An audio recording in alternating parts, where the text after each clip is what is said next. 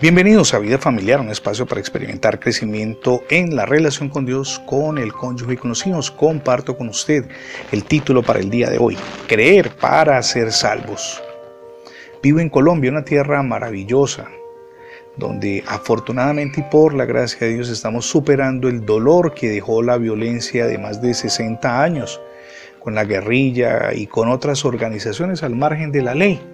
Pues bien, hace pocos días hablaba con alguien que militó en la insurgencia por más de 20 años. Participó, por supuesto, en muchos asaltos y en esos asaltos a los pueblos murieron personas. Y él me decía, creo en Dios, pero temo acercarme a Él por todo mi pasado de delitos, de pecados y de muertes. Y hablamos justamente aprovechando ese espacio de la gracia de Dios, del perdón, cuando hay arrepentimiento sincero y de la oportunidad que Él le ofrece a toda persona para que emprenda una nueva vida.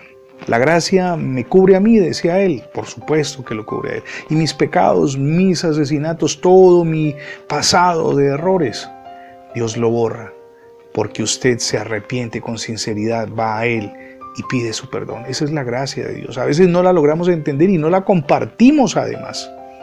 Cuando leemos en Romanos capítulo 10, verso 9, encontramos, si confiesas con tu boca que Jesús es el Señor y crees en tu corazón que Dios le levantó de los muertos, serás salvo. Sencillísimo, no lo entendemos y no nos gusta entender lo que sea tan fácil que Dios nos salve.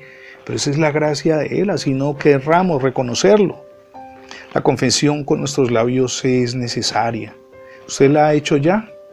¿Ha manifestado públicamente su fe en Jesucristo como el Salvador y a quien Dios resucitó de los muertos? ¿Lo ha hecho como Dios manda? A esa pregunta usted mismo debe responder con toda sinceridad. También es necesaria la fe en el corazón, es decir, que tengamos afincada esa convicción ¿Creemos sinceramente en Jesucristo resucitado? Piénselo por un instante. ¿Confía usted en Jesús como su única esperanza de salvación? ¿Brota de su corazón esa confianza? La respuesta debe darla en la presencia misma de Dios y marcará, un antes y un después en su existencia. Si en verdad podemos responder afirmativamente que hemos confesado a Cristo y hemos creído en Él, somos salvos. El texto que leímos al comienzo, Romanos 10, 9, no dice que podría ser así, no dice que es así. Su afirmación es categórica y tan evidente como el sol que brilla en los cielos. Usted, si cree en su corazón que Jesús es el Señor que murió por usted y que le da una nueva vida, será salvo.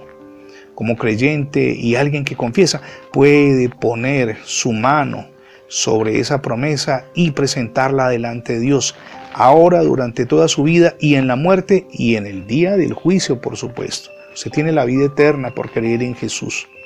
Debe ser salvo del castigo del pecado. ¿Por qué? Porque Dios lo prometió por su gracia. Usted se apropia de esa gracia y dice, Señor, yo reconozco que me perdonaste por la obra de Jesús en la cruz. Y Él lo ve como lo que usted es por la obra de Jesús, santo y justo delante de su presencia. Dios ha dicho, será salvo. Créalo será salvo. Usted es salvo y glorifique a Dios por esa salvación, porque usted no la merecía, pero Él se la dio por su gracia, insisto, no por sus obras, por su gracia. Permita que la gracia de Dios lo cubra, pero también que esa gracia de Dios en su vida alcance a su esposa, a su esposo, a sus hijos, a su familia, a su entorno más cercano.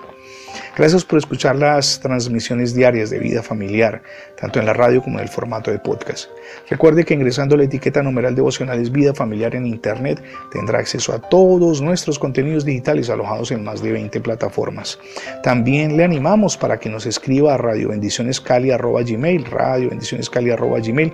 A vuelta de correo electrónico recibirá el libro digital cómo edificar familias sólidas. Sin duda, va a ser gratificante para usted.